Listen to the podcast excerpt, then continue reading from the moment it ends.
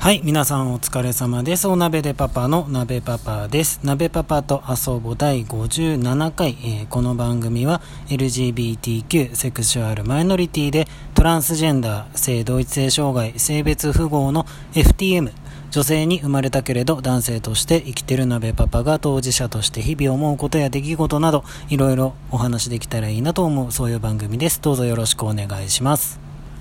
はい、えー、先日ね、あの、性別判定会議っていうやつで、あの、性別適合手術をしてもいいという、まあ、判定が出たので、えー、昨日ですね、あの、病院の方に行ってきたんですけれども、やっぱりね、あの、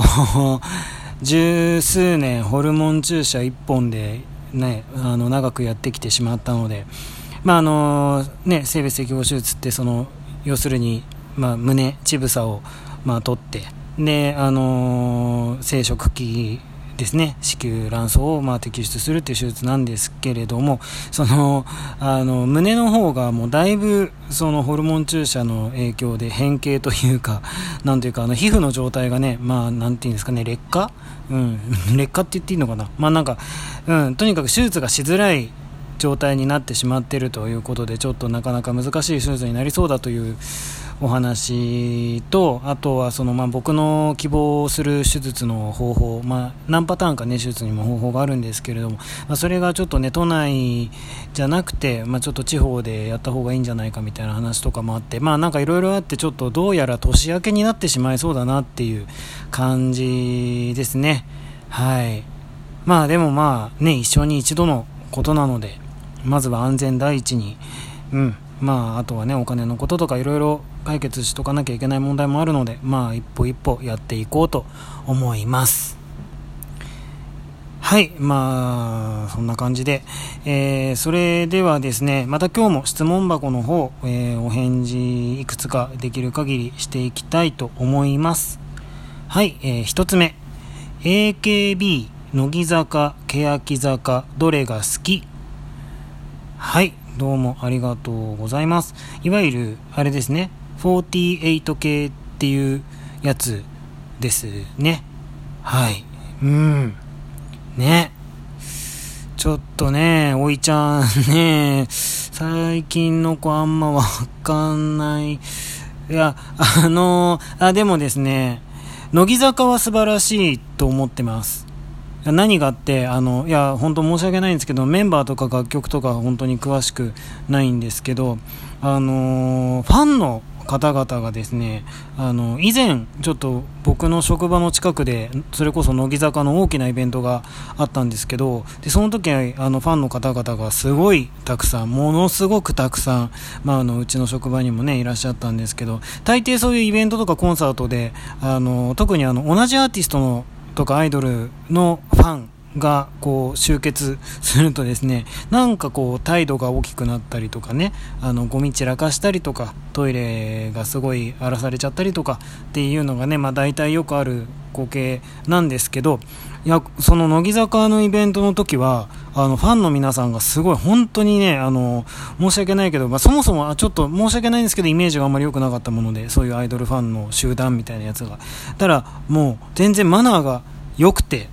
もう順番はきちんと守るしきちんと整列するしすぐ次の人にこう、まあ、なんていうの席を空けるしトイレはきれいに使うし、ね、ゴミはちゃんとするし、あのー、ね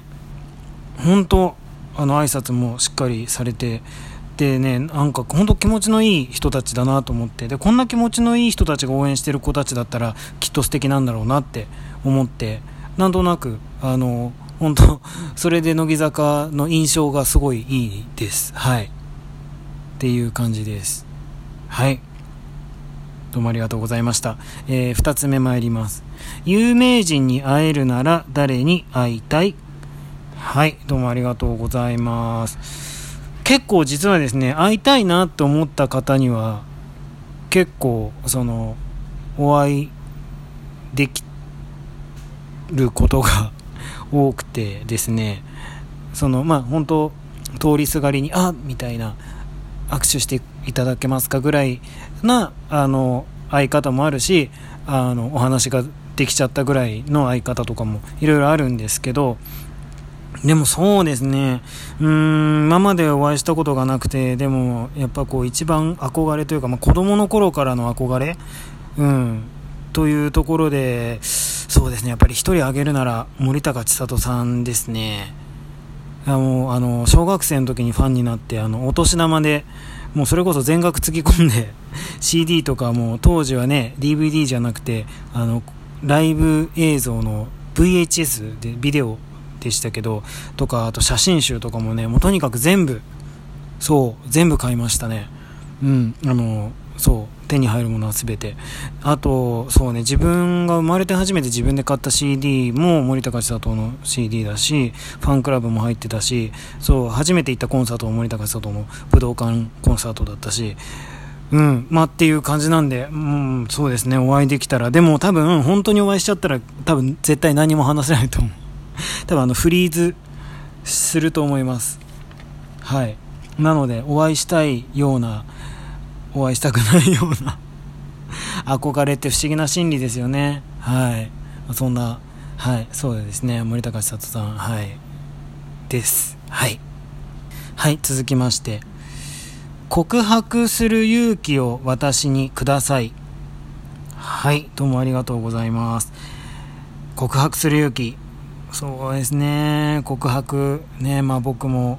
ねありますけどしたこと。なんかなんていうんですかね告白してノ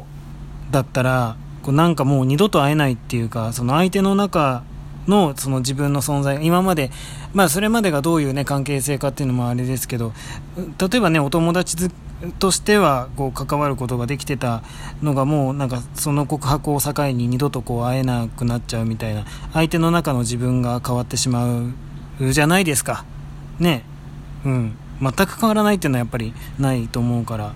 でなんかまあ OK だったらね、まあ、より近くなれて、まあ、いいんですけどなんというか相手の心を良くも悪くもこう揺さぶって悩ましてしまう行為じゃないですか告白って。うんなんかまあほらお互い惹かれ合ってたら告白とかなくてもね始まることもあるし。でもなんかあれですよね勇気が出ないっていうことはやっぱり不安だからですよね。でやっぱこう不安に思ってるっていうことはその自分の望む結果に、ね、ならないんじゃないかとかあとは相手に迷惑かけちゃったりするんじゃないかとかいう、まあ、葛藤、うん、とかがあるからだと思うんですけど何でしょうね。だからまあ一つは勇気っていうかなんていうかその自信その相手との距離感とか関係性とかあとはその、まあ、自分のね、まあ、外見も中身もいろいろその不安がなくなるまで、うん、もう時期が来るまで待つ。待つというか、うん、あの精進するみたいな。のっていう手もありますよね。もうなんか今なら、うん、もうその不安とかなくその思いを口にできるっていう時が来るまでこう自分を高め続けるみたいな。っていうのもあるしあるいはもうどうしてももうその結果とかじゃなくても今その自分の思いを伝えたいっていうことの方がもう結果とか相手のがねそのどういうふうに思うかとかいうことよりも大事っていうのであればもうもう結果がどうあれねこの告白というこのなんだろう行為というか、うん、が自分の人生の大きなワンステップとまあもう強く信じてうんもう踏み出したらいいと思います。うん。ね。はい。応援してます。頑張って。はい。はい。続いて次も恋愛系が僕そんなに恋愛得意とかじゃないんですけど。まあありがとうございます。はい。えー、次の投稿が、えー、恋を諦める方法を教えてくれ。はい、どうもありがとうございます。すごいね。さっきと真逆。はい。うん。諦める。まあ、そうですね。また、だから禁煙と同じで、諦めると決めるということしかないとは思うんですけど、まあそう決められないくらい心を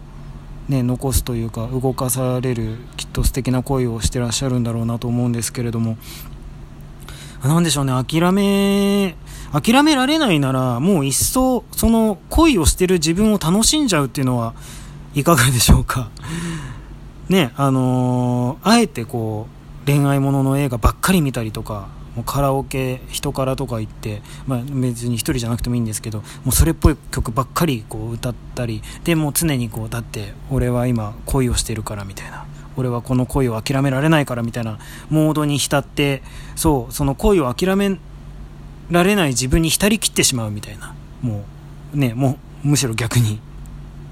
いやまあだから僕これはねだから僕が禁煙の時に使った方法に似てますけどその禁煙そのものに意識が集中するんじゃなくてこう禁煙でこうなんかタバコを恋しく思ってる自分にフォーカスするみたいな方法でもってあの僕は禁煙を達成したんですけどはい。